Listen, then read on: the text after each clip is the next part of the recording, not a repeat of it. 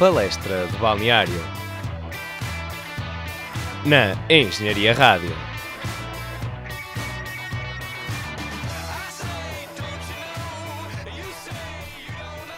Olá, sejam bem-vindos ao Palestra de Balneário, o episódio 84, que marca o início da análise aqui do nosso podcast da época 2019-2020. Eu sou o Diogo Metel.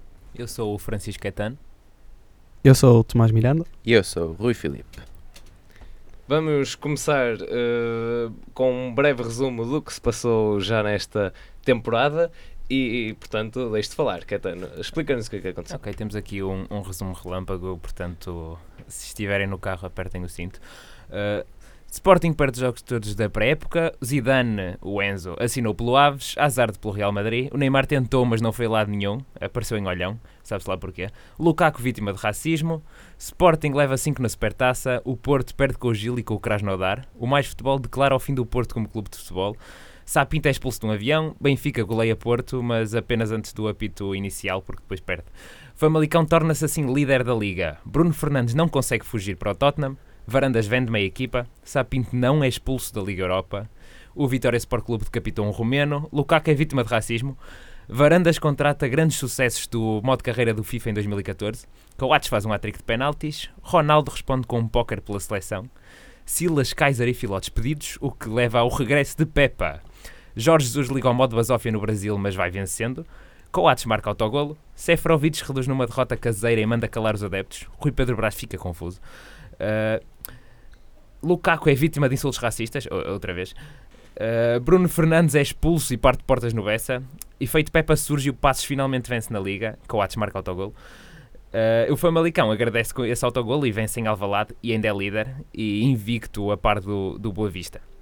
Setúbal só com um golo, mas feliz. Lukaku é, pronto, já sabem. Uh, bancada nascente do Rio Ave será demolida finalmente. E foi isto que aconteceu.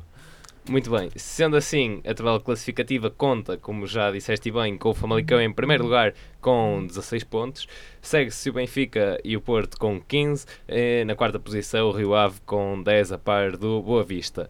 No fim da tabela classificativa temos Braga e Marítimo eh, com 5 pontos, Passos Ferreira com 4 e o último classificado, o Aves, com 3 pontos. Eh, vamos agora à lista de melhores marcadores, Tomás. E agora podemos começar uh, aqui pelo quinto posto nesta lista, pelo grande Bruno Fernandes, que muitos gols marcou na temporada passada. Uh, nesta altura, para já, uh, leva 3 tentos, seguido de Bruno Moreira no quarto lugar com 3 gols também.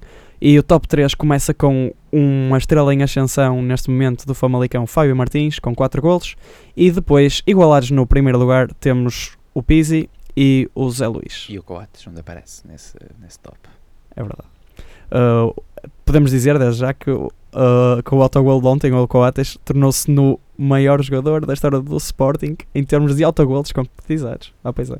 Exatamente, já são quatro. Começou num Sporting Barcelona, passou por um Belenenses Sporting e agora nesta época frente ao PSV e neste último jogo frente ao Famalicão. Mas já lá vamos, agora chega a altura de analisar uh, os jogos. Vamos analisar todos os jogos e a ordem uh, vai ser através do último classificado até ao primeiro, uh, contando uh, no início da jornada, portanto sem as alterações, e essa vai ser a ordem. E desta feita vamos começar com o duelo entre Passos de Ferreira Aves, que terminou com uma vitória de 2-1. Uh, Foi assim um, um, duelo de apertados. O Passos não tinha vencido, mas agora com o, o, o fantástico e gênio Pepa, o, o Guardiola de Portugal acaba por uh, sair por cima. Sim, eu, eu, o mais curioso disto tudo é tu chamares Peppa ou Peppa. E confundes com a porquinha Peppa. Pe Peppa Guardiola. Ah, bem, não tinha entendido. Ora, muito bem. Então, uh, antes de mais, boa tarde a todos. Ainda não disse boa tarde. Bom dia, vá, que é de manhã. Uh, passando ao jogo em si, uh, o Aves entrou melhor. Deu. Parecia, parecia que, é, que estava prestes a, a conseguir uma vitória Começou com um grande gol do Wellington Jr., acho que é assim que se pronuncia o nome, aos 26 minutos. No entanto, o Passo Ferreira na segunda parte deu a volta, isto fruto também de uma maior eficácia a todos os níveis, a nível de passe, a nível de passe vertical, isto segundo as estatísticas da Goal Point, e ainda em termos de posse de bola, o Passo Ferreira sobrepôs-se ainda ao Aves.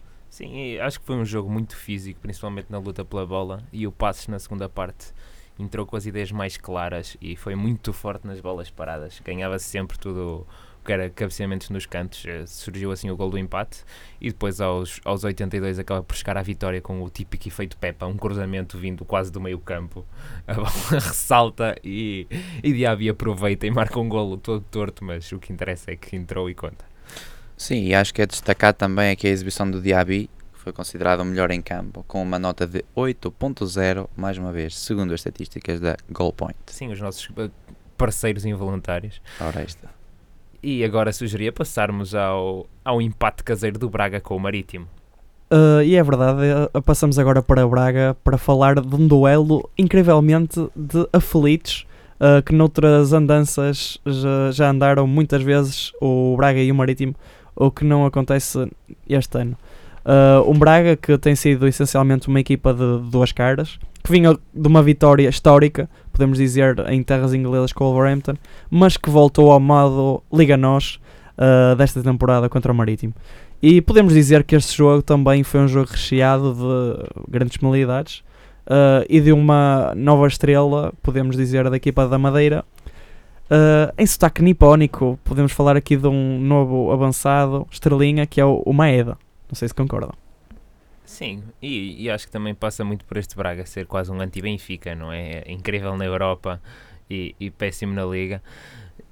Mas o Marítimo entra bem, beneficia do penalti, aproveita ali a, a capacidade de desequilíbrio dos avançados que, que exploraram sempre muito bem o, as costas da defesa do Braga. Muita, logo no início do jogo tem aquela tentativa de chapéu, andam um bocado aos papéis os, os jogadores do Braga, mas uh, depois o, o, Paulinho acaba também por, por ter direito a um penalti, desperdiça, mais tarde força um autogolo, ainda vai marcar, Uh, mas antes disso o Marítimo faz o 2-1 e falha o 3-1 porque Edgar Costa uh, foi, foi puxado ou empurrado por uma corrente de uma corrente de ar, não há outra explicação possível para se falhar aquilo de baliza aberta. É, claramente, e acho que nesse jogo também uh, do lado do Braga há que destacar, tal como tu disseste, pela negativa e também pela positiva o Paulinho, foi um jogador de duas caras, mas acho que dentro do, daquilo que foi o Braga e tem sido esta, esta época, tem sido dos jogadores mais e que se tem esforçado para, para reinverter um pouco esta,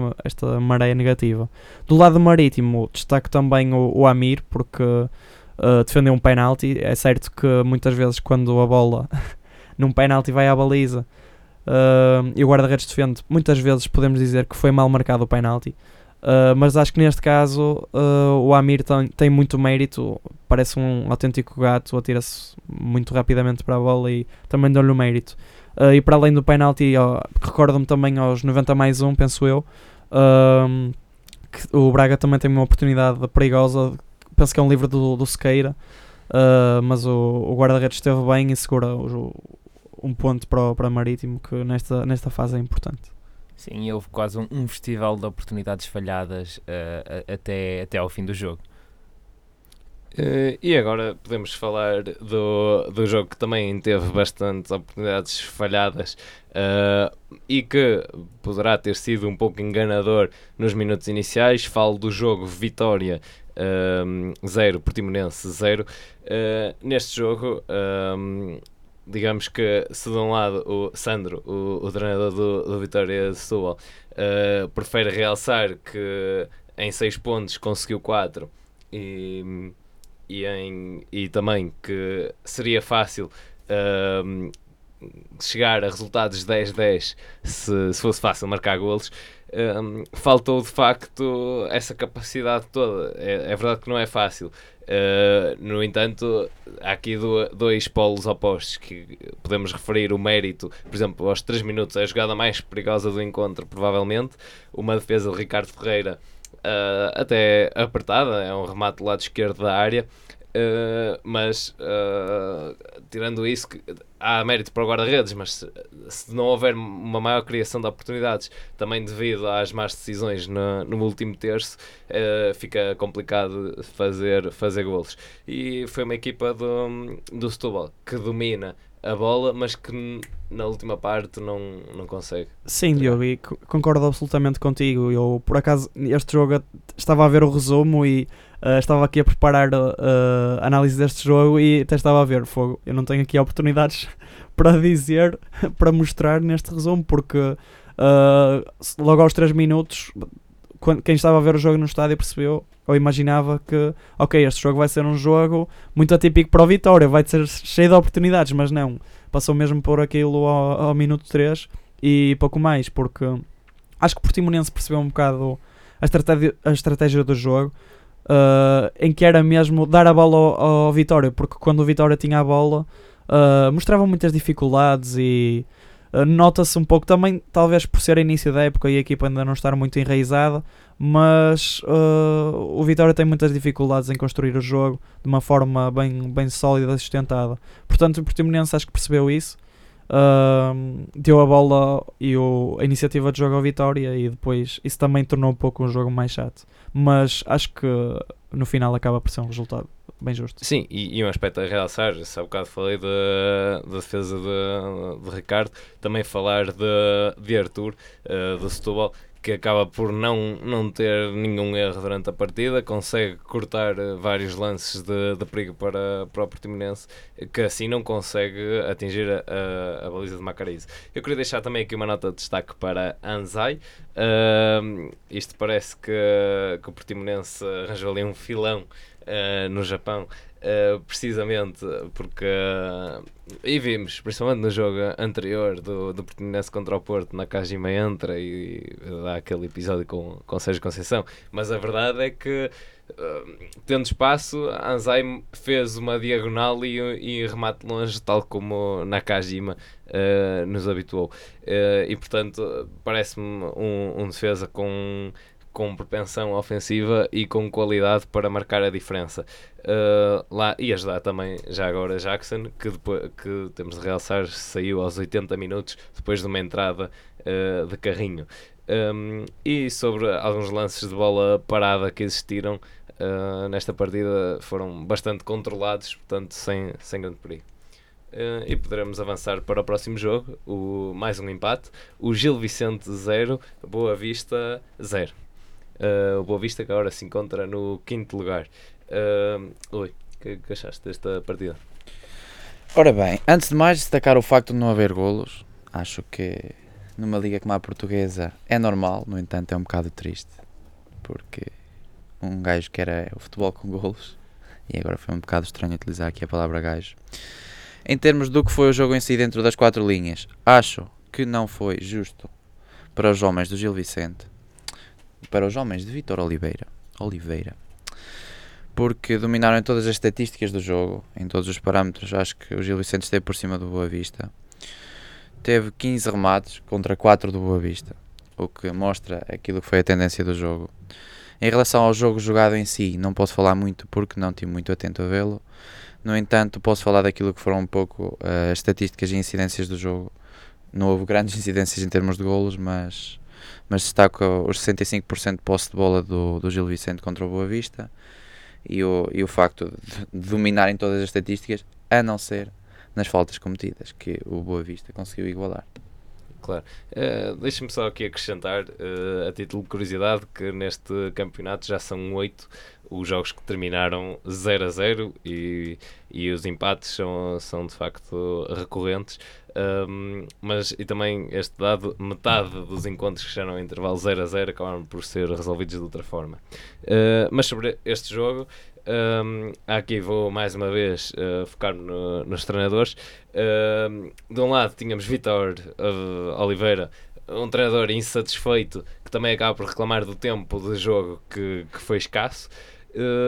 do outro lado, Lito Vidigal a puxar pela ambição e vontade de- dos jogadores. Isso também uh, vem do facto de, aos 22 minutos, salvo erro, há a expulsão de, de Sauer por agarrar Eric e condicionou a, a partida. Aliás, porque o Gil Vicente consegue desmontar o jogo e carregar muito mais uh, a partir desse momento. O, o livre também é perigoso, bate na barreira, mas é por cima da, da baliza. Mas há, há esse momento ali de tensão. Uh, e Bracali é obrigado também a responder com, com boas defesas e talvez foi a chave para este, para este 0 a 0. Um, também uh, queria, queria destacar que o jogo acabou por se tornar rápido e também uh, repartido, um, mas depois há ali a troca também uh, salientar aqui os assobios uh, Mateus por Carraça. Um, e do lado do, do Boa Vista Oh, E- isso aí foi um pouco racista. Mateus por carraça, vê lá, olha que a FIFA, a FIFA punta aí, hã? eu não publiquei no, no Twitter, Twitter. e- Ah, ah, pronto, ok. E não me chamo Então estás de desculpado, estás desculpado. Uh, bem, e, e portanto, uh, também só aqui destacar a última oportunidade para, para o Boa Vista de Stoji Likovic, que recebeu na área, penso que de peito e, e remata, a bola passa junto ao poste. Um, e, e deste jogo não tem assim mais a acrescentar, deu, deu empate. Sim, No- eu destaco enfim. só aí uma coisa, puxando um bocado atrás naquilo que tu estavas a dizer. Destaco a exibição do Bracali, tal como tu estavas a dizer, que já é um guarda-redes muito experiente na nossa liga. E aos anos que cá anda, acho que é de dar valor ele ainda não se ter posto a andar e, e estar muito, estar recorrentemente bem. E- Pá, palmas para o Bracali, vamos lá. Para o Minas. por favor. E, e do lado eh, e, e do lado do, do Gil Vicente destacar que, que é o regresso de- desta equipa e destacar talvez aquele resultado como o Caetano referiu no início, a vitória eh, sobre o Porto. Agradeço por terem ouvido. Exato, apertei o cinto, ouvi bem. Eh, enfim, agora eh, talvez avançávamos para o jogo entre o Belenenses e o Rio Ave, que terminou com uma vitória 2-0 a favor dos visitantes. Sim, aqui no centenário do Clube de Futebol dos Belenenses, a Belenenses já continua para a grande alegria dos adeptos do... Dos nove adeptos. Não, do- dos adeptos do, do clube Ah, mesmo. ah, ok, ok. Estás a ver? Com a, a situação drástica em que está a equipa da SAD. Uh, tem jogado mal e volta aqui a perder em casa no Jamor, onde sim estavam os nove adeptos A, apoiar e a comer a apoiar. E aos, aos nove minutos, logo um bom trabalho e Bruno Moreira a rematar bem colocado, simples e eficaz. Curioso, acho que é curioso. Uma homenagem do Rio Ave aos nove adeptos, aos nove minutos mais. acho- Uma homenagem. acho, acho que é, é, é uma atitude humil, de humildade. E, e marca, marca e marca bem, acho que esta é a imagem do, do Rio Ave, do Carvalhal, que é uma equipa que procura sempre o caminho mais simples e, e sobrepôs aqui bastante ao adversário. Sim, eu acho que é. falhaste- falaste agora do Carvalhal, eu acho que é, é recorrente nas equipas do Carvalhal, exatamente isso mesmo. Acho que, agora falando em relação ao treinador, acho que lhe fez bem. Os 10 anos, acho que foram 10 que esteve, que esteve fora do nosso país. Acho que ganhou outras ideias. Acho que o, o facto de ter treinado cerca de 3, 4 anos no futebol inglês fez-lhe adquirir ideias de futebol mais direto. E aquilo que era um bocado característico nas equipas do Carvalhal, que era um futebol mais rendilhado, mais não tão objetivo, se calhar um pouco à imagem do Lopetegui, agora tornou-se um futebol ainda rendilhado e bonito, mas acho que no último terço muito mais direto e muito mais objetivo. E acho que isso está a dar frutos, aliás, pela classificação do Rio Ave, pode denotar-se isso, isso mesmo. Sim, podemos dizer que o futebol do Rio Ave é uma renda de bilros. Não sei o que quiseste dizer com isso, no entanto, eu Nós vou- acreditamos. pois, nós acreditamos que, que estás a dizer uma coisa certa. Finjam que foi muito bonito e profundo. Mas eh, acho que também se notou muito uh, os, os centrais do, do Belenenses desconfortáveis. Viu-se a maneira como Mané passa por eles e assiste para o golo fácil de Diego Lopes. Não havia sequer ninguém a marcar o Diego Lopes. Ele vem completamente sozinho. Estão três à volta do Mané, ficam todos a olhar para ele enquanto ele passa. E, e acho que é uma equipa desinspirada e que neste momento é do, um dos grandes candidatos à descida. Até pela própria saída do, do Silas. Sim, mas aí lá está. Vai bater mais uma vez aquilo que nós estávamos a dizer. O defesa, porquê é que o defesa passou com tanta facilidade? Devido à carga dos adeptos. Estavam a assobiá-lo. Os nove gajos que lá estavam estavam a assobiar constantemente o jogador. Um Diz-me como é que é possível um alguém jogar debaixo dos assobios de nove pessoas. Pá, não sei, acho que é o sonho do Lionel Pontes. Deve ser. Exato. Oh, oh. Tiveste muito bem agora. Uh, e agora vamos passar a... Eh, Eu só queria aqui realçar, eu só queria Pronto, aqui ok, realçar desculpa, uma desculpa. coisa, só queria também A realçar. seriedade exato. deste programa. Eh, Obrigado, É obrigado. um, é um debate, tal como Claro, agora nas claro. legislativas. Exatamente. Eh, não, eu, eu queria aqui só, só colocar eh, aqui Ora. os pontos nos is e, e dizer que, que a equipa do, do Rio Ave, eh, o clube, ofereceu É, aos, aos seus adeptos que quiseram a viagem até ao Jamor, Pisas Várias. e portanto vai. Portanto, Com várias dezenas, refere-te a meia dezena, não é? Olha, mas, mas É. lá está, vai bater mais, mais uma vez. eh, se eles não ofereceram aos nove do Belenense, isso é discriminação. Ai- Ainda por cima, pá, o Jamor, não é? É uma viagem ao Jamor. Claro. Estádio Não, tem- Nacional. Tem, tem, de ter, eh, tem de ter festa, Festa. E, e, portanto. Exato. Nem que seja. Lá está, dois jogos de sueca, no caso dos adeptos do. e um de fora, vá assistir. É o árbitro. Exato. É o neutro, é o neutro. Uh, muito bem, e, e avançamos para, para o jogo do, do Tondela 1, uh, Vitória Sport Clube 3. Um, e de, de referir aqui o aniversário do Vitória que completou 97 anos e sela com, com 3 pontos, queria chegar aos 100 e já vamos perceber que o número 100 também é, é interessante. Epá, muitos programa. clubes fazem em setembro. Exatamente. Chaves, dia 27 de setembro, estão todos convidados para ir a Chaves lanchar. Não sou eu que pago, por isso estão todos convidados. nos levar, não sei pastéis ou pastéis? Eh, e de facto foi, foi um, um Vitória que se apresentou imponente eh, com as linhas bem seguras e a não permitir o tom dela eh, de, de sair bem com a bola e a causar erros para, para o tom dela. Não sei se queres comentar este jogo, Tomás. Sim, e este jogo havia alguma expectativa também para o que o Tondela poderia fazer, visto que na, na jornada anterior o Tondela tinha interpretado o papel de surpresa da jornada a ganhar em Vila do Conde por 4-2, mas o Tondela e, e jogar em casa não, não são coisas compatíveis. Eh, e foi mais uma derrota desta vez.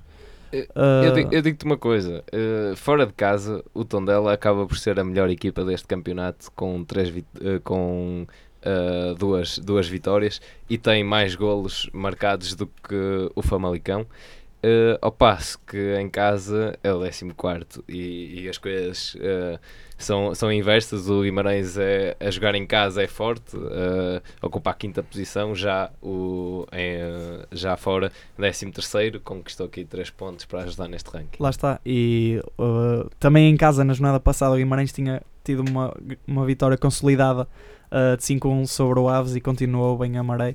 Uh, pelo meio da semana, a derrota para a Liga Europa, mas isso são outros 500. Uh, mas esteve muito bem. Uh, a, a primeira parte do Vitória é de grande qualidade, mostra que este ano o, futebol praticado pela equipa do, do Ivieira podemos dizer que subiu um pouco de, de nível.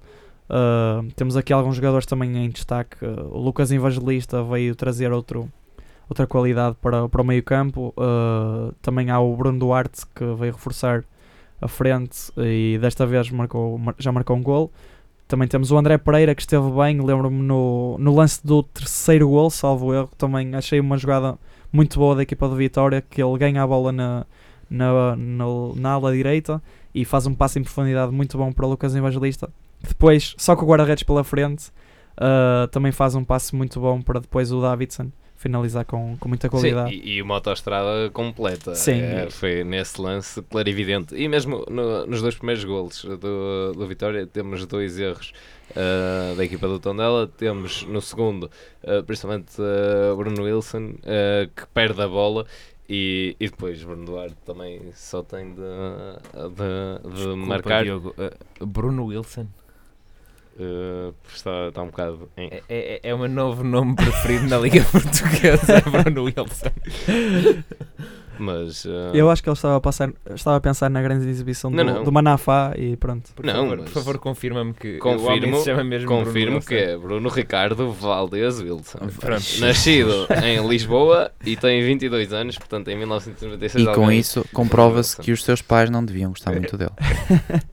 Mas, Aliás, eu se tivesse esse nome, punha os meus pais em tribunal. E, e para, para ser, para, eh, começou também na formação do, do Sporting, passou pelo Braga, a equipa B do Braga, e chega, chegou já ao Tondela e já soma 534 minutos. Portanto, temos de nos Uma habituar Bruno interessante Wilson. nas camadas jovens.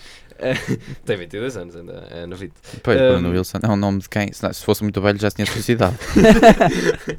Muito bem, mas eh, por outro lado, o, o, o outro central do Tondela, Marco, reduz aos 41 minutos. Eh, sinceramente, não acreditei muito que poderiam dar a, a reviravolta, uma vez que a que foi a ideia de num canto, se não me engano, e portanto, sem ser esses lances em jogo jogado, eh, dificilmente o Tondela conseguiria chegar ao golo. E, e de facto, a forma majestosa como consegue então o, o Vitória criar espaço e marcar golos. E, eh, realçar aqui, portanto, Nacho Gonzalez, o treinador do, dos Auriverdes, eh, ainda não, não conseguiu conquistar pontos para, para o João Cardoso. E podemos agora avançar para o jogo Moreirense 1, Benfica 2. Ora, muito bem. E agora passamos ao jogo mais importante da jornada, no meu caso, que estou aqui num painel com três portistas, o que é de veras triste. Mas pronto, sou o único benfiquista aqui. Passando ao jogo em si, acho que não foi um jogo particularmente feliz pela parte. Quer dizer, foi feliz como o caraças porque conseguiu ganhar no fim. Faltava o João. Exato. João, Feliz. Ixi, O Benfica perdeu a felicidade. só não te, só não te agrido aqui porque feliz não é tão mau como feliz, porque senão, porque é um trocadilho engraçado até. Pronto, no jogo em si foi um jogo não muito feliz da parte do Benfica. no entanto, acabou por a felicidade aparecer no fim. Mas acho que o Benfica acabou por ir bater um pouco aquilo que foi eh, aquilo que está a ser o início de temporada. Apesar dos resultados estarem a aparecer, o Benfica não está a produzir um grande futebol em comparação com o ano passado. Acho que hum, a aposta em Feiza, não querendo particularizar muito, porque ele aqui até fez um, um jogo eh, relativamente bom, bom, isto é, para o que é o Feiza, não é? Mas, mas a aposta em Feiza leva a que haja pouca capacidade de transporte para, com, para de ligar jogo de tipo um médio box-to-box. Acho que falta um pouco isso ao Benfica. E essa aposta em Feiza eh, traduz-se em não é muita parra, pouca uva, mas é muito pau e pouca uva. Acho que o Feiza às vezes esquece um pouco da bola e vai um bocado às canelas e, e estraga aquilo que é um pouco a primeira fase de construção do jogo do Benfica. Acho que há muito espaço entre, entre a linha de a, a linha média baixa e a linha média alta. E em jogos que o Pizzi, que é médio interior, e o Rafa não estejam particularmente inspirados, apesar de que o Rafa até acabou bem o jogo, torna-se um pouco difícil ligar o jogo do Benfica. Sim, e, e acho que o, o Pizzi teve muitas dificuldades neste jogo. O, o Djavan acaba por se acaba por se lesionar e depois entrou o Adalberto que faz um, um bom jogo ali a cobrir o Pizzi. Teve, teve mesmo dificuldades em explorar a lateral e também em, em, em ir para dentro e acho que o Benfica se faz ressentir disso, até porque o Pizzi é neste momento o melhor marcador da equipa, é o maior produtor de golos, eh, faz assistências, marca, é, é basicamente o coração da, daquela equipa em termos ofensivos. Foi um bom jogo do Moreirense, tentou explorar bem as fragilidades que já se conhece na, na defesa uh, do Benfica, como por exemplo o facto do Grimaldo ter um, um metro e meio e, e não conseguir acompanhar muito bem jogadores mais altos, mas e, e chega ao golo, uh, não fez mais porque, porque uh, não calhou, mas depois não soube ter a solidez suficiente para, para aguentar a, a melhor qualidade dos, dos jogadores do Benfica, conseguiu dar a volta já, já ao cair do pano. E quanto a, a Raul de Tomás, que eu me recuso a chamar-lhe RDT, uh, o que é que achas do desempenho dele, Rui, como benfiquista? É assim, como benfiquista, eh, não, não estou, sinceramente não estou desiludido com a falta de golos. Porque, primeiro porque pronto, lá vamos ganhando e tal, mas isso também não é justificação, porque o benfiquista quer sempre marcar muitos golos, e especialmente depois da época passada. Aliás, tal como seria a obrigatoriedade em todos os três grandes marcar golos, a não ser na Sporting, pronto, não é? Eu quando digo três grandes já estou a dizer Benfica, Porto e O Famalicão. Sporting marca até para, até para as outras equipas. Exatamente. É, é solidário, pronto. A Operação Nariz, Nariz Vermelho, neste caso. Mas eh, já não lembro da tua pergunta, agora esqueci-me. Tu- RDT. Ah, é do RDT, do RDT. Ora, em relação ao RDT, eh, em termos individuais, eu considero que o RDT é bom jogador. No entanto, não consigo perceber, sinceramente, a aposta do Bruno Lage nele a segundo ponta de lança. E, e, dói-me a alma, acredita que me dói muito a alma quando vejo o Seferovic marcar um golo. Eu às vezes preferia que ele não marcasse. porque, primeiro, porque parece que o Seferovic tem nudes do Bruno Lage, porque ele mete-o sempre, seja que jogo for. Eu acho que se não houver vaga para ele aponta, o gajo mete-o a lateral, não interessa, tem é que jogar. E cada vez que o Seferovic marca, eh, o gajo vai ter que o pôr a seguir porque ele marcou. Então é um bocado, pá, dói-me a alma, porque gosto mais do RDT, para não estar a dizer Raul Tomás, não estou aqui para 10 anos só a falar do nome dele. Mas gosto do RDT e, e acho que ele joga bem, tem bons pés, ao, ao contrário do Seferovic, não é? Que tem dois pés esquerdos. Neste caso, se fossem dois pés esquerdos, ele estava bem, que ele é esquerdino, mas tem dois pés direitos. E, e acho que o Benfica devia apostar muito mais em, em RDT na frente e apesar de na Liga, na Liga Europa, não, já estava a confundir com o Porto, peço desculpa. Na Liga dos Campeões ter corrido mal, apesar de ter corrido mal na Liga dos Campeões, acho que deviam apostar mais em Jota atrás, ou até mesmo a Del Tarapto, porque acho que tem-se verificado, não sei se concordas comigo, que o Tarapto é bom jogador, no entanto, Sim. não tem capacidade física ainda para ligar o jogo. Sim, sim, e, e às vezes decide mal, não é? Mas é natural que um jogador com a capacidade dele queira sempre tomar a hipótese de maior risco, tentar procurar a linha de passe mais que gere mais perigo, só que às vezes ainda falha, não é? Sim, e eu, eu particularmente acabo por preferir um jogador que arrisca do que um jogador tipo Feiza, que passa para os lados e para trás. E mal. E, Ah. exatamente. E agora passamos para a vitória do, do Porto frente ao Santa Clara, em que se destaca desde logo a, a exibição Ah, enganei-me, É- desculpa. a exibição de Manafá, finalmente uma boa exibição de Manafá pelo Porto. Sim, o Manafá não tem, tem sido o oposto completo da, é da sua prestação no, no último jogo. Conseguiu fazer mais, ter mais bola, acertar os passes e também não. Pronto, algumas perdas de bola, mas isso pronto, é normal. Eh, mas antes, antes mesmo de ir à análise, antes que, antes que me esqueça deste dado, até para introduzir este jogo, eh, é que o Sporting é, é a equipa que ainda tem zero jogos eh, em, que não, em que não sofre golos, portanto já sofreu nove golos. E aqui no, no topo tínhamos o, o Porto, três jogos sem sofrer golos, mas eh, quem aparece é mesmo o Benfica, o Vitória de Setúbal e o Santa Clara. Portanto, eh, aqui equipas que conseguem manter a sua baliza intacta. Neste jogo isso não aconteceu. Uh, e, e o Porto acaba por, uh, por chegar à, à vantagem uh, a, cedo na partida, põe intensidade e, e os- ambos os golos penso que foram, foram boas combinações, rápidas e, e sem, sem, sem grande hipótese. Obviamente o segundo golo uma infelicidade, uh, um autogolo, mas um, são, são coisas que acontecem. Agora, uh, de facto, aqui o, o golo 100 de, de Zé Luís, também uma, uma marca para, para a sua carreira, e já agora também 100 o número de, de destaque de, de Soares, uh, o centésimo jogo pelo, pelo Porto. Como é algo que nunca vamos descobrir, mas ele anda aí Entrando, entrando, entrando. nesta E, e partida. Soares entrou muito mal neste jogo. Depois do- até de uma boa primeira parte na, na Liga Europa, acho que voltou a, a desiludir bastante. Marega, por seu lado, melhorou, até decidiu bem este jogo. eh, Lembro-me daquele lance em que ele espera e dá a bola ao Zé Luís e o Zé Luís falha escandalosamente. Sim, e, e acho que a seguir também há um lance em que Marega tem, tem um colega ao lado, que agora já não me recordo, mas, mas Era o não, Otávio, era, era o o Otávio, era o Otávio, exatamente. Era o Otávio. E ele, eu acho que naqueles microsegundos ele pensou, epá, há um bocado passei a bola e o outro falhou daquela forma, vou, vou chutar, e depois o remate sai completamente torto, tinha ali o Otávio. Ah, mas, mas lá está, porque aquilo foi uma assistência e Zé Luís só tinha de, de encaixar, mas ele prefere a cabeça. E- Só tinha de encaixar, mas ele prefere a cabeça. Sim, é Frase que- do programa. É, é que... é que o Zé Luís vem mesmo. Ele vem tipo lançado, ajeita o corpo e do nada a bola sai quase pela linha lateral.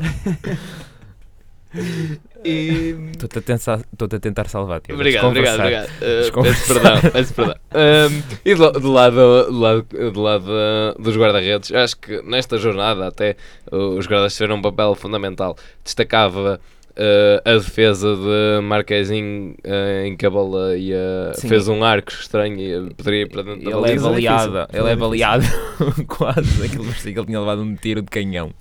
E- exatamente, e, e de resto, alguma. Pronto, eh, ah, considero que o Santa Clara consegue impor em muitos momentos do jogo as suas trocas de bola, porque aquilo que temos visto é um Porto adormecido Na nas, segunda nas parte. segundas partes. Sim, mas- E isso é um fator. Aliás, quer dizer, quando foi na primeira, o Porto perdeu contra o Krasnodar, uh, contra o Gil Vicente a primeira também é. Uh, e depois uh, dar sempre 45 minutos. Eu estou aqui a ver uh, flashes de, de épocas anteriores. Estou só a ver. Só a ver. Um, mas, mas lá está, nesse sentido, em que parece que o problema do Porto é sempre esse. são muito solidários e dão 45 minutos de, de bola ao adversário. Sim, e também destaque para o, para o amarelo do, do Nakajima, que foi dos, dos melhores lances que eu já tive o, o prazer de ver. sim, sim, é, foi, foi hilariante. Uh, não, e, e, claro, eu acho que pronto, nesse aspecto um, não, não havia razão de ser, um, obviamente. E, e, queria destacar a, a, defesa do Porto. Se no jogo para, para a Liga Europa já tínhamos visto um Pepe a cuidar da, da defesa, a ir buscar as bolas, os seus sprints, neste jogo penso que, que isso também aconteceu e a defesa neste jogo, uh, num todo, esteve mais coesa. Sim, e só agora aqui uma parte, se me permites, uh, pegando naquilo que tu disseste Falaste de um Porto adormecido e de um Porto solidário nas segundas partes. Eu acho que é uma bonita homenagem da parte do Porto ao Pinto da Costa e é solidariedade. Nas segundas partes, uh, retratar o próprio presidente adormecido, uh, vai-se levantando de vez em quando, pede um copo d'água pá, depois um comprimido e tal. E, mas, e é quando se levanta. Aí. Claro, mas depois há, há, vezes que ele se levanta e levanta-se bem como... Ele se levanta e levanta-se levanta bem e depois lá está, encaixa só a cabeça, tal como disse, tal como disse que já como, não dá para como mais. Como a vitória do Porto na Luz, acho que foi uma boa demonstração. Foi, sim senhora, e agora estão a mandar aqui farpas, caros ouvintes, estão aqui a ser mandadas farpas no estúdio. e não são farpas daquelas que se, às vezes se usa a palavra farpas para uh, bombas mal cheirosas. São das que magoam na alma. Exatamente, são das que magoam na alma, mas no entanto quero aqui declarar como benfiquista que, que é... a vitória foi extremamente justa e merecida da parte do Porto na luz.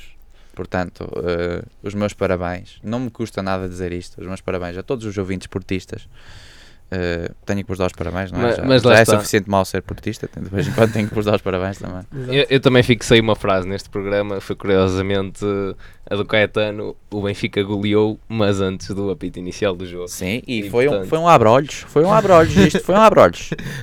um, e, e agora, talvez, passar para, para o jogo do Sporting, um. um abrolhos também. eu, acho que, é, eu acho que é mais para o jogo do Famalicão. É, assim. uh, eu, eu, acho que era bom fazermos esta, este, isto tudo na, na, voz do Bruno de Carvalho. Uh, tu vais vencer, podes crer, porque a tua força é brutal. Criam varandas, né? Mas, mas a verdade é que já são em, em oito jogos, são dois empates e duas derrotas. Um, também uh, desde 77, 78 que o Sporting não somava tantas derrotas nos oito primeiros ah, mas jogos. também não estava lá o Famalicão. o Famalicão é tudo mais fácil. Um, e, e, de facto é, é, uma equipa de Sporting que, que parece um pouco perder. Tem agora uh, a oportunidade daqui a um mês vai jogar contra o Vitória Sport Clube. Não sei, agora é criar, é criar recordes. Estamos aqui para isso. Todas as semanas. Mas foi curioso que nem, nem entrou muito mal o Sporting. Pois não, pois neste, não. Neste jogo. O problema é que saiu. O problema, sabe Deus. O problema é que lá está. Este jogo teve dois, duas partes completamente. Não foi a primeira e a segunda, foi uh, antes do Vieto Teve duas partes, não foi a primeira e a segunda. Não, não foi a primeira e a segunda. Foi torna-se o intervalo, o intervalo deste jogo foi a saída do Vieto, completamente. Mas já se notava um bocado que o Famalicão estava a melhorar na segunda parte, só que o Sporting morre completamente eh, quando sai o Vieto. Lá está. Incompreensível a decisão, acho eu. Acho que até o, o Acunha ficou surpreendido com o treinador, acho que toda a gente ficou, não, não, não teve cabimentos, mas... Toda a gente sabe que o objetivo do Acunha é sempre ser ele a sair, que, não é? É a maneira como ele joga. Não, não, mas não é daquela forma. Ele sim, ficou indignado porque, porque não foi a forma como ele costuma sair. E acho que o Lionel Ponte já estava a ter um discurso muito de, de saída no, no, Estava a fazer a ponte. No pré-match e acho que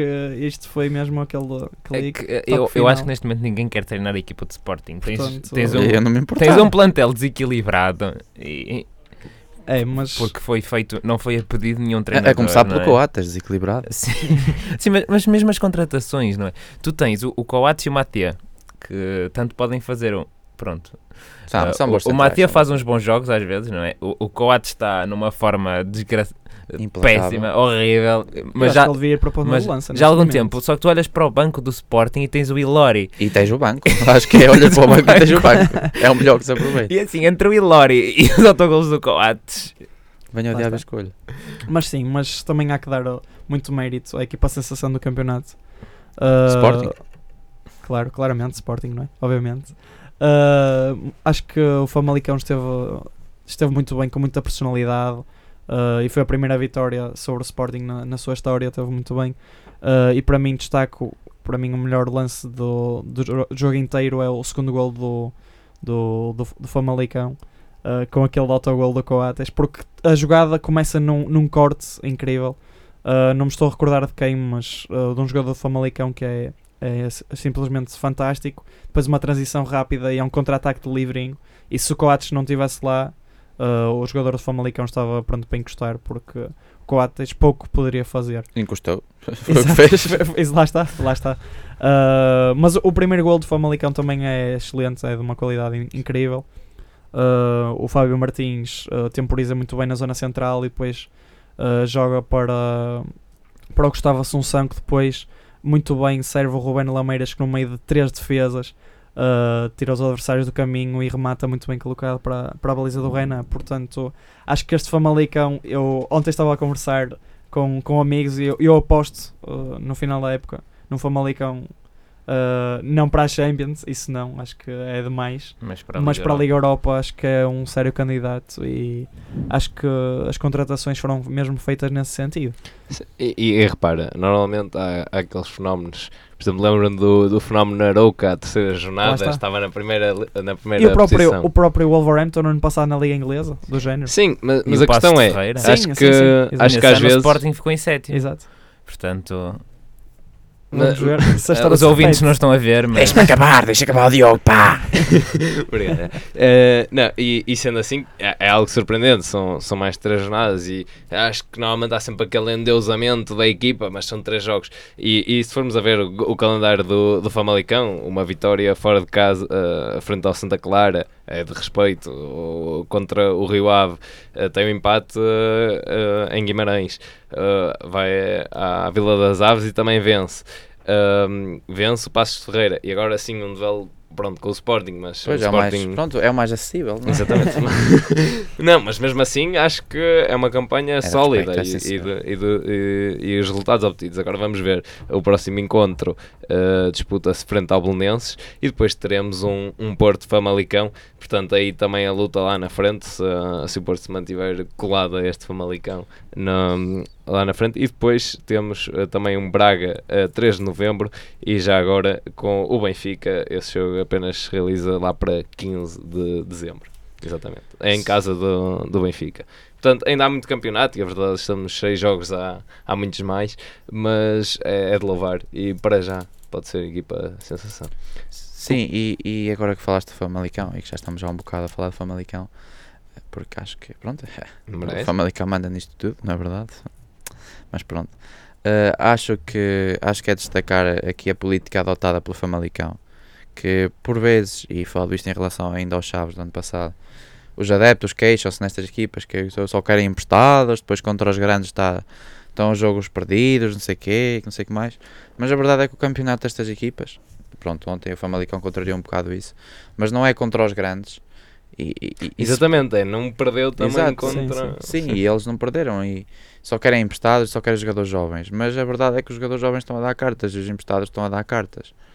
E, e acho que é, de- é de louvar é, o trabalho, acho que é João Pedro Souza, que se chama, o treinador do Famalicão. Acho que ele, que se não me engano, que ele estava nas camadas jovens antes, de, antes do Famalicão, antes de estar agora. Foi, era, já foi adjunto do, do Marco Silva. Ah, ok. Eh, mas pronto, é um bocado a destacar isso, de, a aposta nos jovens e, e, e não é só o facto de apostar nos jovens, é que o Famalicão podia adotar essa, essa estratégia em termos de mercado, mas depois não, não a aplicar em jogo, porque tem lá jogadores mais experientes. Mas a verdade é que tem jogado os mais jovens e, e destaco essencialmente, se calhar, o, o, assim, em termos de juventude, o Guga, que, que veio do Benfica que já teve duas lesões graves e que está a fazer um excelente início da época e o Pedro Gonçalves que estava no Wolverhampton, que aqui é um pouco puxar a brasa à minha sardinha, que é de Chaves, e já jogou comigo, atenção, que o Pedro Gonçalves já jogou comigo, foi o melhor marcador naquela época, marcou 72 golos quando fomos campeões distritais de Vila Real, e é destacar exibição do Pedro- as exibições do Pedro Gonçalves, que têm sido os médios mais regulares da Liga, e, e mostra o porquê do Nuno Espírito Santo ter levado para o Valência e depois para o Wolverhampton. Muito bem. Eh, e agora avançamos talvez para a atribuição dos vencedores das rúbricas aqui do Palestra de Balneário na Engenharia Rádio. Eh, Uh, eu passo aqui a dar a minha opinião sobre o gol da jornada. Uh, aqui em estúdio, antes do, do programa começar, tivemos aqui uma discussão uh, aqui entre dois golos, mas lançar farpas. Uh, volto, Eu não volto, estava volto a dar a minha, a minha opinião e acho que para mim o gol da jornada vai para o, o primeiro gol do Famalicão, que ainda há uns minutos atrás estive a descrever a, a jogada, que foi finalizada pelo Ruben Lameiras e para mim uh, esse é o voto do, do gol da jornada. No meu coração vai ser o, o gol do Aves. O Aves tem que ganhar sim, alguma coisa agora. Ah, e o, e- mas e o verdicto final? Sei Uh, se- levantem os braços. Vai um, e quem dá dois? Exatamente. Eu, vou- eu vou Se, não- se vocês quiserem também o, o gol do Vieito, pronto. Não, não. É verdade. Não fica mal entregue. Não fica mal entregue. Não Pronto, fica ficam, mal, ficam os três, ficam os três aqui. A partilhar o pódio. De- deixamos os gols da jornada, foi uma, Pronto, uma boa jornada. Acho podem, que- podem, Mas podem acho que- votar no, acho que a no maioria Facebook ganha. também. Mas acho que a não, maioria Famalicão, pela jogada em si, por, por tudo, acho que acho que o Famalicão está bem atribuído. Um bom trabalho do Ruben Lameira. Sim, tá- estava a dizer que podemos lançar essa discussão também para, para a página de Facebook e tal. Portanto, as pessoas Sim, podem sim. participar. Sim, exa- e sigam-nos também, que nós estamos a precisar de seguidores. Exato. É verdade. E, e agora para a rubrica de melhor defesa da, da jornada. Co- Coates. Ai, não é melhor defesa. Ah, não sei, estava eu volto só no, numa defesa do Miguel Silva contra o Tondelo. Uh, Sim, logo aos no, 10 minutos. sim, logo no eh, início do jogo. É penso uma... que é Pité quem, quem remata. Sim, e exatamente. ele retira a bola ali em cima da. Sim, depois de uma jogada do, do Murilho, é exatamente isso. Que o Miguel Silva também é um guarda-redes jovem ainda e tem muito talento ainda para, para distribuir pelas nossas balizas. Eu Por isso, concordo. vai e. Concordamos. desta vez acho o sim. prémio não vai para, para o Cláudio Ramos. Uma de. Eh, e de realçar também, já agora, um bocado esqueci-me, ah, no, no final há um lance ah, a favor do Vitória em que, sinceramente, Cláudio Ramos, a bola vem traiçoeira, penso que sofre um desvio e passa junto ao poste, mas Cláudio Ramos ficou Mas o Cláudio Ramos estava em campo, foi o Cláudio Ramos que inspirou o- Ah, o, Miguel sim, para, eh, para aquela defesa. Exato. Eh, e, e agora, talvez eh, a rubrica de uh, golo trapalhão, já aqui adiantámos a, Acho, essa acho sessão. que essa aí nem é preciso dizer Sim, quem pá, é é que ganha, porque acho que toda a gente sabe. Coates, não é? Podia ter sido o gol do Patos de Ferreira, mas toda a gente sabe que o Pepa planeou e desenhou aquele cruzamento e, e mostrou aos jogadores: olha, a Os bola vai bater ali. Pepa já sabe o que, é, o que é que dá. Portanto, sim, a Coates leva o galardão para casa. Uh, aqui fazer também uma menção ao Rosa Seferovic, porque se é um golo trapalhão, que é melhor do que o maior trapalhão, não é? Para, para ser atribuído o golo, não é verdade? Muito bem. E agora, nos últimos 3 minutos, eh, Tomás, um resumo da, do futebol internacional, eh, as incidências. É verdade, temos aqui um novo espaço agora do programa, assim em modo relâmpago. Foi a, a começar com os cintos apertados e agora voltem a apertar os cintos novamente. Começamos pela, pela Premier League com, uh, podemos dizer assim, dois grandes destaques, uh, mas o maior destaque é mesmo um grande destaque, que é a goleada do City por 8-0, com o primeiro hat-trick da carreira de Bernardo Silva. Uh, ainda me pergunto como é que o Bernardo não, está, não esteve nos 10 nomeados para, pelo menos, do, para o melhor jogador do mundo, mas enfim. Porque é racista. Uh, mas lá está, lá está, a a FIFA já sabe como é que, como é que eles Como é que é a FIFA? já exatamente. sabe como é que é. Uh, e destaco também o- a vitória do Liverpool em Stamford Bridge com um golaço de, de livre do, do Arnold, que foi uma bomba incrível. Desafio-te a dizer o nome completo dele. Uh, não, vamos, Rápido. não vamos dizer isso porque não temos tempo, porque é muito longo. Alexander Arnold. Passamos depois para, para a Liga Espanhola, onde também podemos destacar a embrulhada que está na- no topo da tabela, com o Atlético Bilbao em primeiro lugar com 11 pontos.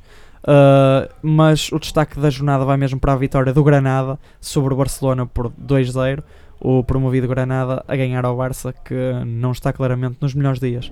Na Liga, na Liga Italiana. Ah, tem o melhor jogador do mundo, estás a brincar?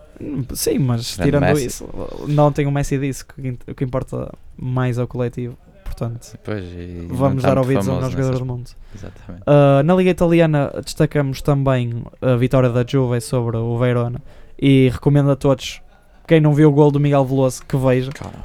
Porque é um lance caricato seguido de um golaço do, do Miguel, por isso aconselho a todos. Se o Paulo Bento ainda fosse selecionador, Não. estava batido ainda na próxima convocatória.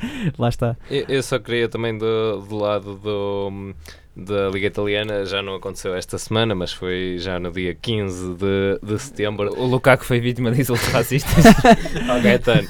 Eh, não, perdi- eh, eh, era o designado encontro entre o, o Brescia e o Bolonha e, e ao intervalo a equipa de Bolonha perdia por 3 a 1 e a verdade é que depois ah, recebe uma chamada do, do treinador, o Sinisa, que, que está a lutar contra leucemia e vai para campo e na segunda parte marca, marca 3 golos e assim vence 4 a 3 e o próprio capitão disse, mesmo na antevisão ao jogo que acabaram por perder frente à Roma, que não, não lutavam por uma, por uma Liga Europa, não lutavam por uma boa classificação, lutavam sim pelo seu treinador. Acho que estes exemplos extra-futebol uh, também são dignos de, de realçar. Claro que sim. Uh, e agora, destacando só o Inter Milan, que é sempre um destaque, o Derby de Milão, que foi uma vitória do Inter por 2-0. Uh, passando para a Liga Francesa, destacamos uh, mais uma vez Neymar a resolver nos minutos finais, desta vez frente ao Lyon, e os empates das, dos três treinadores portugueses na última jornada.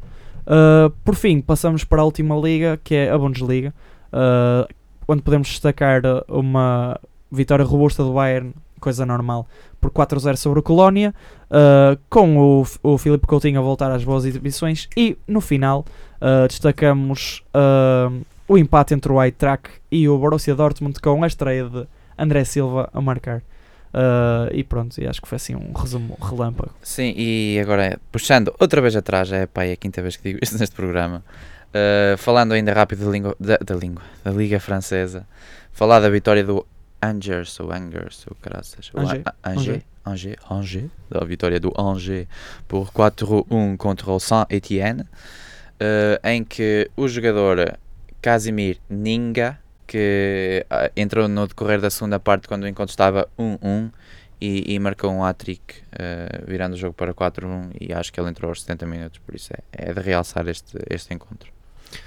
E da parte do Palestra do Balneário, uh, está, estamos aqui de volta e para, para esta época já perceberam uma nova intro uh, do programa, novas categorias e de certo vão aparecer surpresas ao longo desta temporada. E, e aqui vamos continuar a acompanhar, como sabem, sempre todos os jogos da, da Primeira Liga. Uh, da minha parte, uh, vai um abraço para, o- para o nosso público e, e participem no Facebook. Já. E, e um também para o Lukaku, esperamos ter só que noticiar os golos dele da- daqui para a frente e, e não ter que andar aqui para aí cinco vezes por, por programa eh, a dizer que os adeptos do Inter não se sabem comportar. Sim, e antes de acabar, uh, acabar aqui com uma informação quase inútil, tipo erro crasso, mas antes de eu chegar, não sei se vocês ouviram há bocado, eu cheguei atrasado, uh, eu não tinha onde pôr o carro e o Caetano disse, mete cá dentro. Portanto, deixo aqui no ar se isto foi um convite por parte do Caetano, se não foi. Caetano, quando quiser, sai do armário, assume, tu faz o que entenderes, mas não me faças convites destes, porque eu fico extremamente lisonjeado e envergonhado. E com este momento mais cómico uh, da nossa ap- apartheid aqui no Palestra de Balneário, Na Engenharia Rádio. Si yo fuera Maradona, viviría como él. Si yo fuera Maradona, frente a cualquier portería. Si yo fuera Maradona, nunca me equivocaría. Si yo fuera Maradona, perdido en cualquier lugar. La vida es una tómbola, de noche y de día. La vida es una tómbola y arriba y arriba. La vida es una tómbola de noche y de día. La vida es una tómbola y arriba y arriba. Si yo fuera Maradona,